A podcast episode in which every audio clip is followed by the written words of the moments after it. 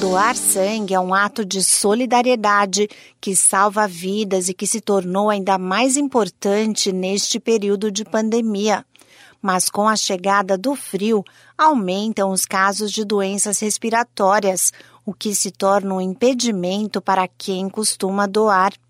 Ao mesmo tempo, a necessidade de isolamento social para a prevenção da Covid-19 fez os estoques ficarem ainda mais baixos este ano. Realizada durante todo o mês, a campanha Junho Vermelho pretende incentivar as pessoas a irem até um banco de sangue fazer uma doação.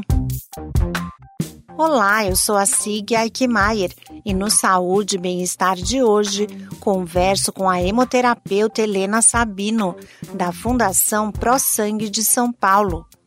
A médica diz que para trazer mais segurança às pessoas que vão ao banco de sangue, as doações passaram a ser agendadas. Com a pandemia de coronavírus em andamento, muitas pessoas têm receio de sair de casa, com razão, e principalmente pessoas têm receio de vir até o hospital. Nós fizemos algumas mudanças muito importantes. Uma delas é que as doações devem ser feitas todas por agendamento.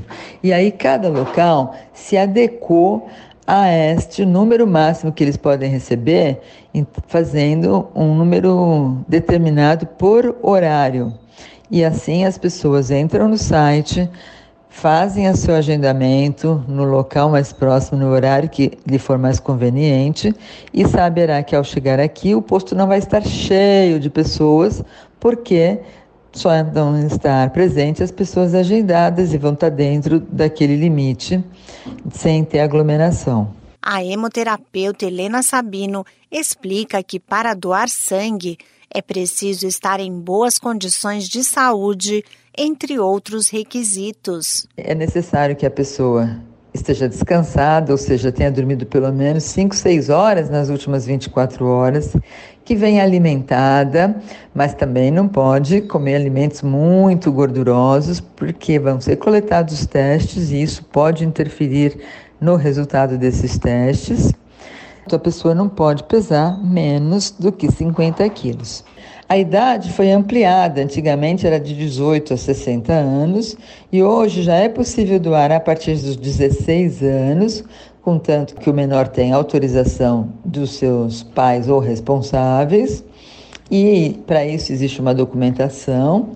E também, a partir dos 60 anos, hoje pode ser até os 69 anos, é importante salientar que é necessária a apresentação de um documento original com foto e que seja emitido por um órgão oficial. Então, pode ser carteira de identidade ou de identidade profissional, ou ainda carteira de trabalho, que vem a foto, ou carteira de habilitação. A médica diz quais são os impedimentos para fazer uma doação de sangue. Existem alguns impedimentos que são definitivos como por exemplo, quem já teve hepatite B ou C, é, quem já teve, já adquiriu o vírus da HIV, algumas doenças que são associadas a um outro vírus chamado HTLV e a doença de Chagas. Doenças sexualmente transmissíveis também são impedimento, mas nesse caso temporário. A tatuagem, que também impede por 12 meses, assim como o piercing.